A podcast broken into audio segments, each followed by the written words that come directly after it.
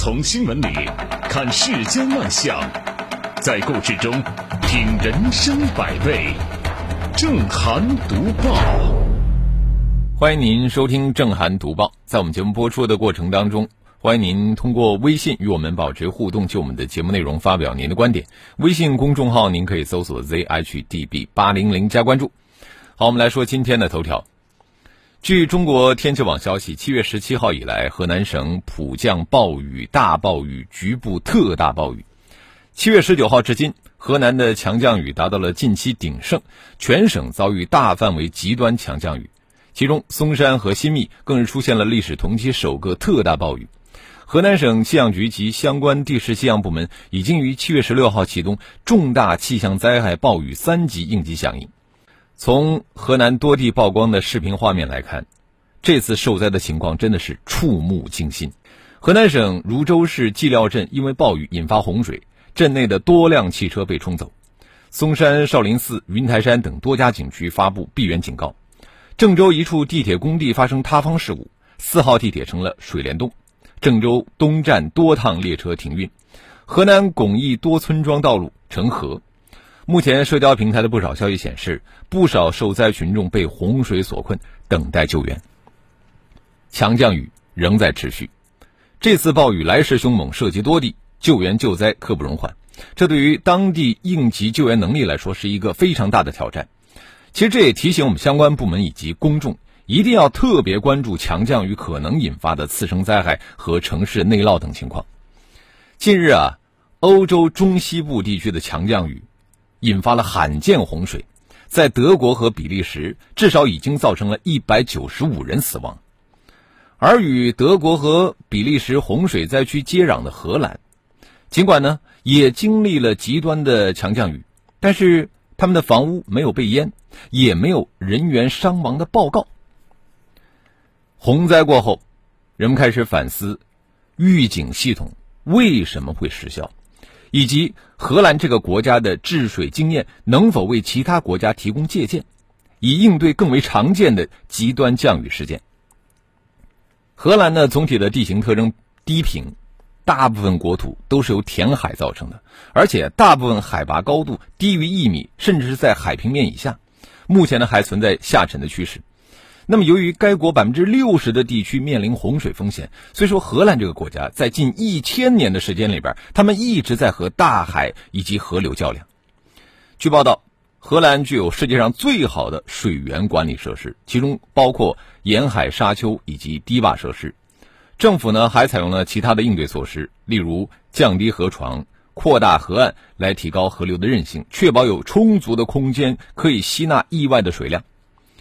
一千五百公里的人造防御工事，确保荷兰人的生活秩序不被洪水惊扰。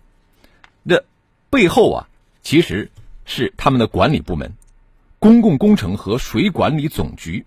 他们的唯一职能就是负责国内所有的水资源，在各地选出水务委员会，负责从洪水到废水所有的水体问题。荷兰在很久以前就具有非常强的水资源管理意识。第一个水务委员会成立于一二五五年啊，在荷兰的莱顿市。除了国家政府、省市以外呢，各地区的水务委员会提供了第四层保护，而且啊，这个委员会可以独立征税，它的运行呢不受国库收入影响。在荷兰，这个水的问题跟其他国家一样，因为它涉及到旅游业、工业和建筑业等各个领域，会导致治水政策可能会因为。部门而产生分歧，那么荷兰怎么做呢？就是要用这个水务委员会把它做一个粘合剂，可以确保在水源问题上所有的相关方都能够进行这个沟通交流，以至于呢他们能够更好的去迎接大雨的到来，然后看着它安然离去。所以说啊，荷兰这个国家的治水经验，我觉得值得其他国家借鉴学习。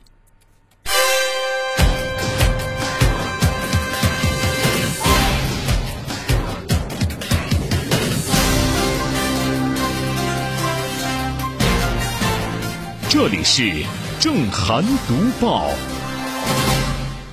现在的这个极端的灾害天气越来越频繁，所以说，我觉得我们每一个国家啊，每一个地方都应该去做好相应的准备。说了气候环境，我们再来说生育环境。征收多年的社会抚养费终于要退出历史舞台了。七月二十号，关于优生优化生育政策，促进人口长期均衡发展的决定正式对外发布。这个决定在组织实施好三孩生育政策当中提出取消社会抚养费清理和废止相关处罚规定，将入户、入学、入职等与个人生育情况全面脱钩。消息一出，引发了强烈反响。生育政策关乎民生，姿势体大，其严格应当顺应规律，也照应人心。而社会抚养费的取消呢，就是顺乎理，也合乎情。那么于理来说，社会抚养费它本来就是阶段性生育政策的产物，如今呢已经完成了它的历史使命。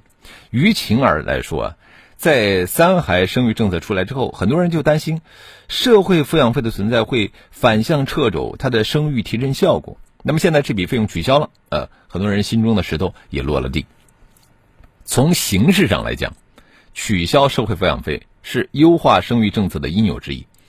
今年五月，国家统计局局长宁吉喆就提出，数据显示，二零二零年我们的出生人口约为一千两百万人。此外呢，二零二零年我国育龄妇女总和生育率为一点三，处于比较低的生育水平。这已经是我国出生人口连续第四年下降。再考虑到生育率跌跌不休，这个趋势难以逆转，国家生育政策和与之对应的呈现出越来越包容的态势。你看，从单独二孩到全面二孩，到修改超生及开除规定，再到全面放开三孩等等，这个脉络已经相当的清晰。取消社会抚养费啊，与之是一脉相承。呃，从实用层面来看呢，征收成本高，但是收益并不大。所以说呢，也该让这个社会抚养的收取啊越来越尴尬。更何况，在生育政策放开窗口期抢生，该不该收？你看，河南产妇第三胎生下了四胞胎，又该不该收？像这样的问题呢，会一再的牵扯着社会神经啊，也给末端的执行者提出了难题。而现在取消社会抚养费，让这些难题迎刃而解。值得注意的是。取消社会抚养费固然能够提高很多适育夫妻的生育意愿，但是呢，影响生育率的因素有很多。这个社会抚养费这笔负担抹掉了，还会有其他的很多的经济和精力负担，让不少夫妻想生也不敢生。那么有鉴于此呢，配套措施必须是多措并举，更有力的消除人们的后顾之忧。呃，从这个决定的内容来看。在取消社会抚养费和将入户、入学、入职等与个人生育情况全面脱钩等政策的存量调整之外呢，国家层面还推出了一系列的增量改革举措。你比方说，将这个以一老一小为重点，建立健全覆盖全生命周期的人口服务体系。呃，比方说，将零至三岁婴幼儿照护服务纳入经济社会发展规划等等。啊，这都是有的放矢。适当的提高生育率，促进人口长期的均衡发展，需要系统性的发力。那么这其中，取消社会抚养费自然是优化生育政策棋盘中的重要落子。但是棋盘之上啊，还应该步步为营，接连放招，切实的营造更友好、更妥帖的生育环境。这里是正涵读报。好些年前，呃，这要是产妇到医院去生孩子，这个家属还少不了要给相关的医生啊、护士送红包。现在这个情况已经大大改善了，但是仍然有医生啊顶风违纪。近日有一段视频在网上流传，这个视频呢直指山西省肿瘤医院消化科副主任医师李志国向患者家属索要红包。视频中，一名身着白大褂的男子。确实收下了视频拍摄者送上的一沓现金，而且还反问视频拍摄者，说：“两个领导，一个人就要要两千，你这五千块钱够干啥呀？”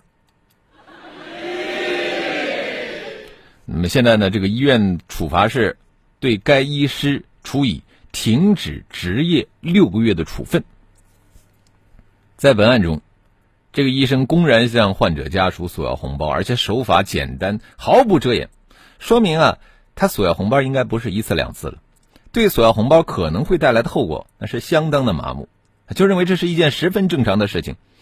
这个医生能这么做，啊，其他的科室的医生也有可能这么做。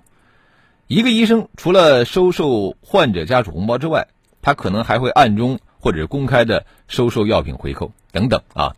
你看这几年，虽然说医院呢取消了药品和医院的耗材加成，但是药品和这个医疗耗材供应商为了把更多的药品和耗材销售出去，还是通过向医生送回扣的这样方式啊，让医生多开药啊，多使用医疗耗材。呃，有一句话叫做呀，德不进佛者不可以为医，财不进仙者不可以为医。这句话什么意思？就是说，一个好医生他必须要具备德才兼备。医生的职责是救死扶伤，实行革命的人道主义。说到底，就是要有奉献精神。如果说只是为了钱，啊，你完全可以选选择去做生意当老板嘛。如果说认为医生可以通过收红包、拿外快等不择手段的方式去挣额外的钱，那这就不只是违反职业道德了，而且是涉嫌违法，啊，这比一些官员受贿更可怕。毕竟，因为医生掌握着这个病人的生死。那么，在本案当中，这个医生向患者家属索要红包的行为，医院不能只将其暂停执业六个月，而是应该查一查这个医生从业以来到底收了多少红包。那如果说收受的红包金额超过了法律的规定，应该将其移交司法部门处理。当然呢，不能仅仅处罚这个索贿的医生。我觉得医院要以此为戒，进行倒查，对其他医生收受红包的情况。在规定时间内上缴，并且发动社会监督；对在规定时间内没有上缴，一旦接到民众举报，要做出更重的处罚。这里是正涵读报。有的人肆无忌惮的敛财，有的人呢，相反是仗义疏财。你比方说古天乐啊，你看他捐建了很多的学校。七月二十号。贵州省遵义市人民政府网站援引遵义市新蒲新区党工委宣传部发布的通报，对香港明星古天乐捐赠小学闲置一事予以说明。红光古天乐小学位于遵义市的新蒲新区瞎子镇兰生村，二零一零年九月建成投用，共计教育培养学生四百四十七人。二零一四年九月，该小学并入兰生小学。原有的校舍由兰生村村委会代管，存在闲置现象。今年四月，该校舍正式移交虾子镇镇政府管理。下一步呢，虾子镇镇政府将征求慈恩基金会和古天乐先生的意见，拟将该闲置校舍用于兰生村群众医疗、养老等公益事业，让其在乡村振兴当中进一步的发挥积极作用。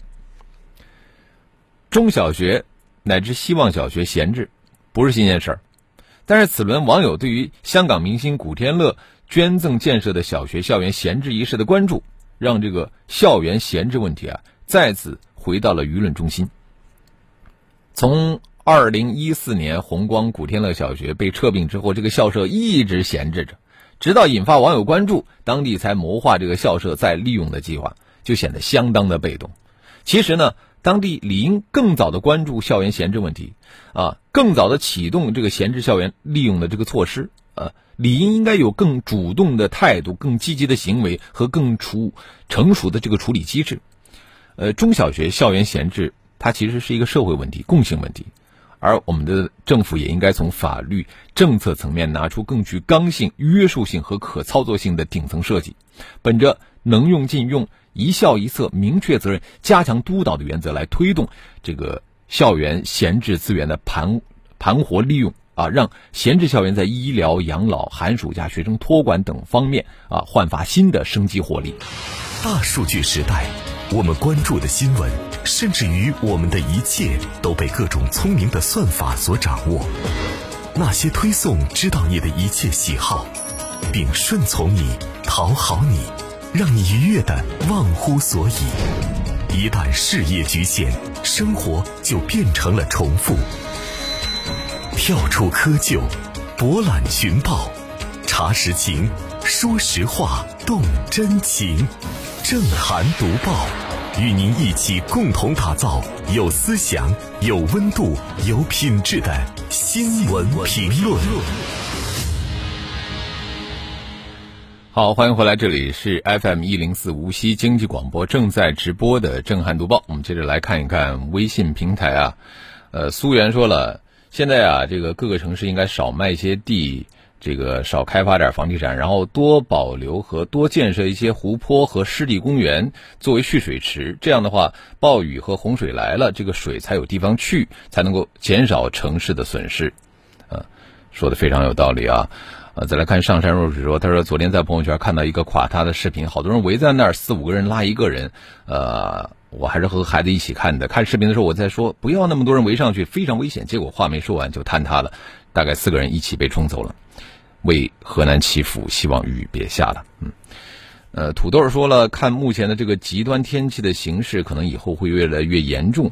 那但是我们城市要重新铺设大口径的下水道，解决排水问题又很困难，真的是很无奈。嗯，呃，斌哥说房价就是最好的避孕药。呃，懒羊羊说，首先非常支持这个英明的决定，但是专家也说了，三孩仍然是计划生育，并不是完全放开。呃，可以预料这个生育率可能还会不断的走低。房价、养老、育儿、医疗，这都是年轻人身上的几座大山，必须要有配套的全面措施才能奏效。曼彻斯特流年说：“我在想，计生委这个机构工作人员是不是应该有所减少或者是裁撤？毕竟民生不易啊，不能浪费纳税人的钱。”徐晓说：“对婴童板块应该会构成重大利好吧？”嗯，呃，王大大说：“我们这代独生子女啊，小的时候没有免学费，呃，找工作呢不包分配，不分房子，上班要九九六。”结了婚呢，上面养四个老人，下边要三个孩子，到老了还要延迟退休，有点悲催呀。山姆牛说：“我是打心底里佩服那些生二孩、三孩的，那是真正的强大，简直是超人。我就一个小孩，已经身累心累到不行。”嗯，好，我们也欢迎更多的朋友可以就我们的节目内容来发表您的观点。微信公众号您可以搜索 zhdb 八零零加关注。我们继续来读报。这两天啊，社交媒体崩塌的偶像吴亦凡啊，占据了最大的流量。呃，其实像偶像，我们说到这个词的时候，您会想到谁呢？嗯，说到偶像，我首先想到的一个名字就是刘德华。这两天朋友圈里突突然出现了很多刘德华的视频，可能是实在太熟悉的缘故啊。刚开始没当回事儿啊，还以为是刘德华的有什么新的电影在做宣传。后来点开一个一看，才发现，竟然是刘德华官宣出道四十周年的庆祝视频。四十年，什么概念啊？一九八一年，刘德华正式出道的时候，呃，屏幕前很多的年轻的观众，那个时候可能还没有出生。翻开他的豆瓣相册，你会发现和他合过影的女明星也都是好几代人，从林青霞。梅艳芳、钟楚红，到后来的蔡卓妍、张柏芝，再到现在的万茜、倪妮，呃，你和你的母亲甚至外婆的偶像都可能是他，这个说法真的不夸张。刘德华是演员，是歌手，是制片人，他的身份很多，但是我以为呢，最恰当的概括就是偶像，因为不管是在舞台上下，这都是他最爱的事业。但是作为偶像。他一直不是最耀眼的那个，因为我们都知道四大天王，论唱功，刘德华比不过张学友；论跳舞，他比不过郭富城。那究其原因，大概是他缺少某种叫做天分的东西。很多人可能不知道，刘德华还会写词作曲啊，只不过呢，可能写的不是特别好。一九九一年，他写的第一首歌叫做《情是那么笨》，发表之后，黄沾在香港的媒体上狠狠的批评了一下他，一点情面都没有留，说。没有看过写情写的那么笨的作词人，但是刘德华没有放弃啊，反而是更加努力的去创作。后来刘德华把一首《冰雨》摆在了黄沾的面前，哎，詹叔才终于露出了笑脸。实际上，《冰雨》他的歌词写的是特别的直白，呃，并没有多少文采可言。但是你去细细的品这个歌词，你会发现。刘德华把失恋的痛苦给写出来了，写到了你的心里。四十年里，刘德华奉献了很多的银幕经典，但是他演的烂片说实话也不少。可是不管艺术效果怎么样，你总能够看到他在镜头前非常认真的模样。在最新的视频里，刘德华说：“说我也是一个普通人，我会哭的，我也很笨，我做每一件事情都要练习很久。”我想这不是他故作谦虚，而是他的真心话。时至今日，黎明啊、张学友啊，他们已经渐渐的淡出了公众的视野。四十年了，在舞台上持续活跃的，竟然还是那张熟悉的面孔。这大概就是认真的力量。从业四十年，刘德华非常的认真，他一直很敬业。不久前，鲁豫在采访他的时候就这么夸他，但是刘德华反问他：“难道这不是一个演员最基本的品德修养吗？是这个时代变了，衡量的标准也变了吗？”刘德华去拍戏，每次都是准时到达片场，认真的背台词，能不用替身就不用，危险的戏也亲自上场。这些本来是一个演员应该做到的本分，可如今呢，竟然成了夸赞刘德华的理由，这不能不让我们感到莫名的悲哀。不过，我倒是不认为时代变了，衡量的标准也变了。我认为，呃，刘德华已经实打实的红了四十年，而那些失格的偶像，终究只能成为流星罢了。人应该知道自己擅长做什么，不擅长做什么。刘德华可能很难成为一位备受学院派肯定的伟大的演员，也没有办法靠唱功成为惊艳所有人的伟大的歌手，但是他已经把一个明星、偶像的角色演绎到了最好。四十年前也好，四十年后也罢，他都是那个让所有观众粉丝感到舒服和温暖的偶像，这就够了。他已经不需要再去做别的什么去证明自己了。正像他所说的，四十年了，庆祝，当然要庆祝，但是不是庆祝一个人红了四十年，是庆祝一个人认认真真的工作四十年。一个真正的偶像，就该是刘德华这样的模样吧。好了，今天的读报我们就说到这里，非常感谢您的收听和参与。更多的交流，请您搜索微信公众号 zhdb 八零零加关注。